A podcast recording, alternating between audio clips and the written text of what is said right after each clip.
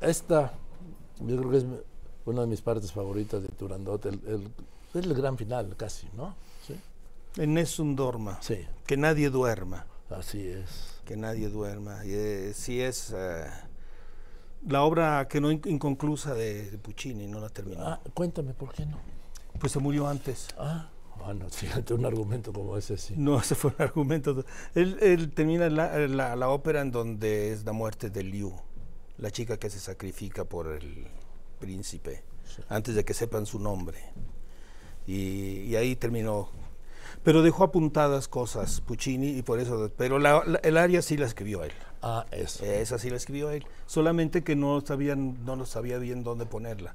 Y la pusieron ahí, pero estuvo bien y fue un buen momento. Me parece que es un momento cool, cumbre, Sí, ¿no? ya falta nada para que acabe la obra. Sí. A ver, ¿qué haces en México? Vengo, Joaquín, muy contento a celebrar 40 años de mi debut en Bellas Artes. Qué bárbaro. ¿Y vas a volver a Bellas Artes? Y voy a volver a Bellas oh. Artes, sí. Sí, 40 años son, uh, hace 40 años debuté ahí con la obra Falstaff de Verdi, que es la última obra que hizo Verdi. Después hice Don Giovanni, con el maestro Eduardo Mata, te recordarás al Sí, maestro sí. Eduardo Mata. Y mm, eso ya son 40 años. Entonces han sido 40 años de, de trabajo, de música, de visitas, de canto, de... De mundo. De mundo, de, de encuentros, de todo.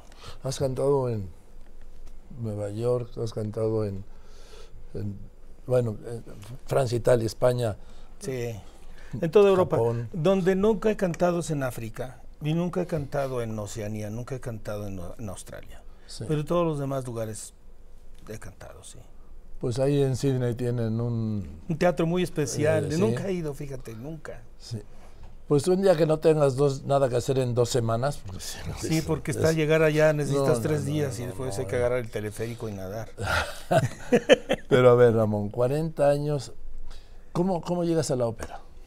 Llego ¿Cómo la- llegas a la música? A la música llego desde niño, cantando desde niño, me gustaba siempre cantar, estuve en el coro de infantes de la Basílica de Guadalupe. Ah, Ahí aprendí em, a cantar música gregoriana y polifonía y eso me, yo creo que eso me marcó. El encuentro de un niño con la, con la música, yo creo que lo marca. Te deja, te deja algo, te deja una sensibilidad diferente. Y después dejo de cantar por el cambio de voz natural y me encuentro que fue mi maestro de canto de niño, el maestro Antonio López, que acaba hace tres meses de fallecer, 93 años, el viejito, muy bien vividos, muy... eh, que esté bien. Y, y él me regresa, me dice, ¿qué pasó con tu voz? Le digo, maestro, ya perdí mi voz. ¿Cómo ya perdiste tu voz? No es posible. ¿Qué edad tenías? 17. Y me le dije, a ver, toma mi teléfono, llámame y hablamos. Y ahí empezó todo de nuevo. Fuiste a verlo y que te... A empezar a cantar. Me dijo, no, lo que pasa es que tu voz está tiernita de niño. Cuando tú tenías 12 años, 13 años, tenías la voz madura de niño y ahorita tienes la voz tiernita de hombre. Entonces hay que Ah. trabajarla. Hay que empezar a buscar otra vez las resonancias y poco a poco. Un trabajo, ¿sabes? Es un... ¿Cómo es que son las resonancias? Mira, donde se refleja tu voz. Nosotros reflejamos la voz en las en la más en, la- en los huesos frontales Ah, y, y en la caja torácica, pero sobre todo aquí. Entonces aprendemos a mandar la voz ahí y que no haya mucho esfuerzo en la garganta, sino que venga de acá abajo. Para que, para que puedas cantar mucho tiempo sin cansarte. ¿Y aquí qué es, qué es como un Es como una vibrato? casa de ¿Sí? resonancia. Ah, esta es la caja de resonancia. Claro, nuestra casa de resonancia es la cabeza. Mira. Y pues, son dos cuerditas vocales con las que tenemos que este, poner, potenciar la voz al máximo. Y después eso se estudia, es un trabajo. Y alguien que tiene ya 40 años como yo cantando, eh, pues eh, algo habrá hecho bien. Hombre. Porque 40 años de cantar, de can- 40 años de cantar son muchos. Y además, el público de la ópera es muy exigente. Sí. Yo he escuchado, como si estuvieras en los toros, Sí, chiflarle a un cantante. sí, son terribles. Prestigiados, además. Como en, las, como, como en el fútbol. Sí. Sí, sí, sí, son terribles. Eh, Hay gente que se dedica a eso, hay gente que va, gasta su dinero y su tiempo en ir a la ópera. Y, y están, los en Italia están hasta Sí, arriba, donde además dicen que es donde se oye mejor. Siguiendo ahí en la escala. Conocen las obras y las Sí. saben de memoria, y, Y- saben y- los y textos. llevan el papel. Y también llevan las partituras y luego te dicen, este, cambiaste el texto, ¿eh? pusiste aquí en lugar un poquito acá, y hasta eso saben. Ahí también, yo una vez escuché chiflidos. en la escala. Uy, sí, yo Y también. pegan sobre la, la mesa ahí arriba. No, y he oído cosas feas también. Sí, sí, también a mí me ha tocado. He visto cosas muy agresivas. Sí, de, de- de agresión, ya de, de, de, de majadería, ya de decir cosas horribles al cantante o al director también. Vete a tu casa, vete a estudiar, cretino, cosas así. sí, son muy agresivas. Pero está bien, eh, mira, es- de eso viven. Tienen razón. Sí. Bueno, algunos también los mandan, como en los toros, ¿sí? Sí, yo creo que hay menos. Antes había más la claque y la controclaque. Sí. eh, Sí. Los reventadores que llevamos Los reventadores que llegaban y eran el contrario. Entonces los otros mandaban los mismos y se peleaban. Pero eso está escrito, está en las Sí. historias, cada vez menos. Ahora, ¿hay menos pasión o hay mejores cantantes? No, yo creo que hay. Yo sé que sí hay mucha pasión por la ópera. Mira, el Teatro de Viena vende el 97% de sus boletos. Y es un teatro que produce casi 300 funciones al año. 300. Sí, es el teatro que más ópera hace en el, en el mundo. Nada más cierran en el verano. Pero están abiertos, está todo el año. Desde septiembre hasta fina- principios de, de julio tienen ópera. Y, y cada día cambian, ¿no? Son óperas de repertorio, se tienen un montón de títulos y cambian y cambian y cambian. 97% es mucho. Y, y muchos otros teatros donde a base de eso, hay algunos que no, algunos que tienen que renovarse, tienen que buscar un nuevo, nuevo teatro, nuevo público, nueva gente que vengan a, a- a los teatros.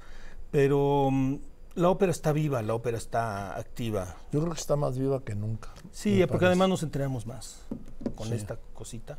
Nos enteramos de todo. ¿Qué está pasando? Estás cantando y ya la gente sabe si, si cantaste bien o mal porque ya lo mandaron. Que es un peligro también, pero bueno, es una realidad. Ahora, yo por eso siempre elogié mucho el proyecto de los tres tenores allá en Caracalla en el Mundial de En el Italia. 90. En el Mundial de Italia, sí. La víspera del- de la inauguración del Mundial de Italia con Plácido, con Carreras. Pavarotti y y Carreras, sí. Porque en ese momento los criticaron mucho los clásicos de la ópera, ¿no? Pero yo creo que fue una gran labor de difusión de la ópera. Sí, al final tuvieron razón en que difundieron más la ópera. Sí. Sí, la gente empezó a conocer que sabía que habían... Pues ahí salió el Nessun Dorma, el Sí. Luciano la popularizó, Pavarotti Sí, era sí. quien cantaba esa aria y la popularizó en todo el mundo, todo el mundo la cantaba, después lo empezaron a cantar hasta cantantes pop y todo el mundo, ¿no?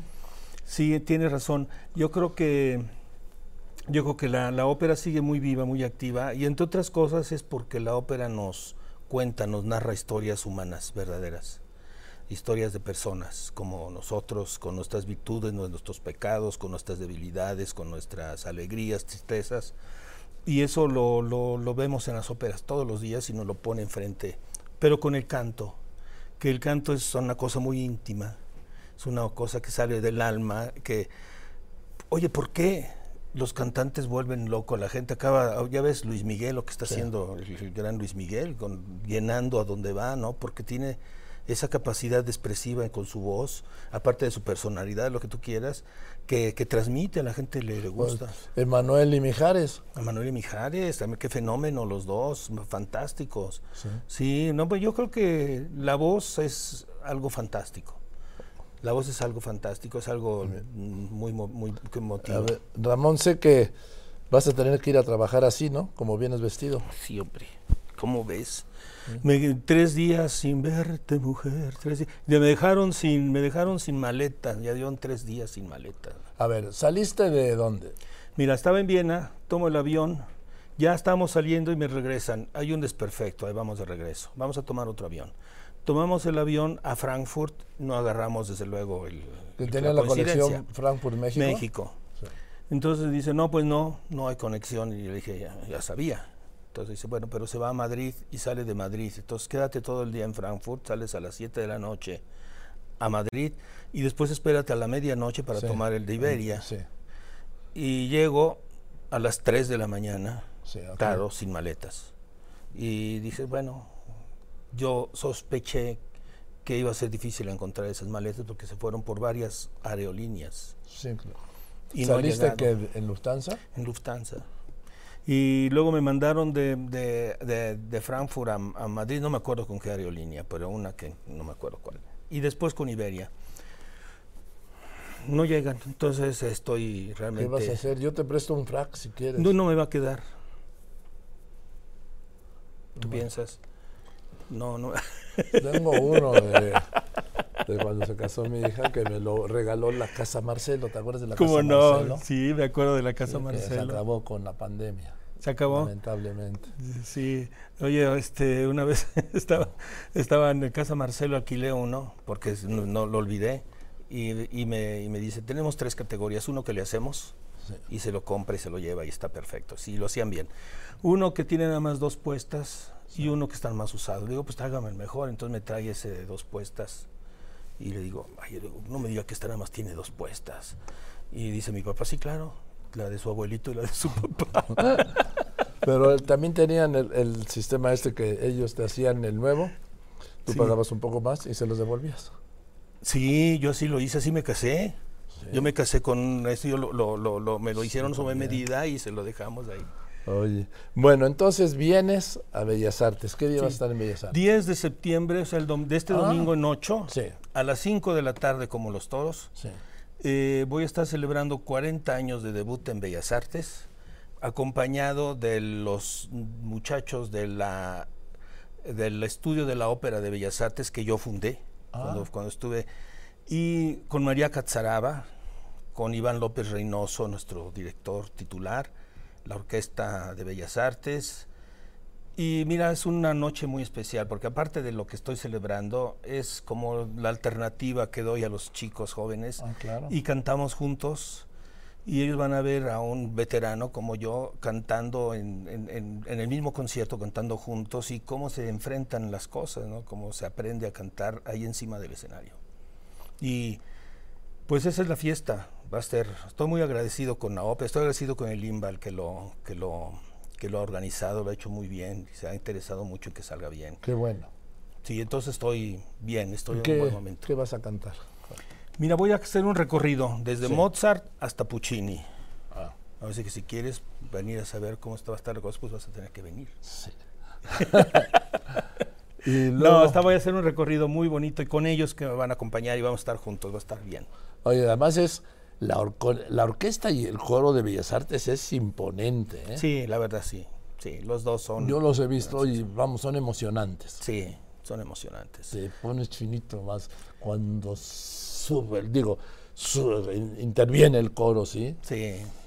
Es, eh, el- es algo que tiene la música, es algo que tiene el, el teatro y es algo que tiene la ópera. Y creo que ninguna otra forma eh, escénica tiene tanta fuerza. Pues querido Ramón, yo te abrazo con el cariño y la admiración de siempre, ¿lo Igualmente, sabes? ¿Sí? igualmente, Joaquín. Es lo que te quiero, lo que te admiro, por todo lo que haces además, ¿sí? que Gracias. nunca dices lo que haces, que tu mano izquierda no sabe lo que hace tu mano derecha, del bien que haces, que yo sí lo sé, se habla de tu generosidad, Gracias. y pues es un privilegio que hayas venido, y pues el domingo, de este domingo en 8 5 de la tarde, Bellas Artes, los 40 años del gran Ramón Vargas, sí, 40 años de cantar. ¿En los 40 años te ha cambiado la voz? Sí, ¿Sí? sí, me ha cambiado. Algunas cosas para bien, otras me han limitado un poco. He perdido la zona aguda, antes tan fácil que tenía, no la tengo tan fácil. Seguramente le vamos a echar muchas ganas y sabes que estado muy contento. Hay mucha gente que me ha seguido por muchos años. Sí, yo soy tu seguidor yo de sé, muchos años. que me quieren y yo también a ellos y va a ser una fiesta. Qué bueno, te mereces eso y más. Gracias, Ay, gracias. No, nadie te lo ha dado, te lo has ganado. Gracias, gracias, gracias. Gracias, querido Ramón Vargas. Yo voy a unos anuncios y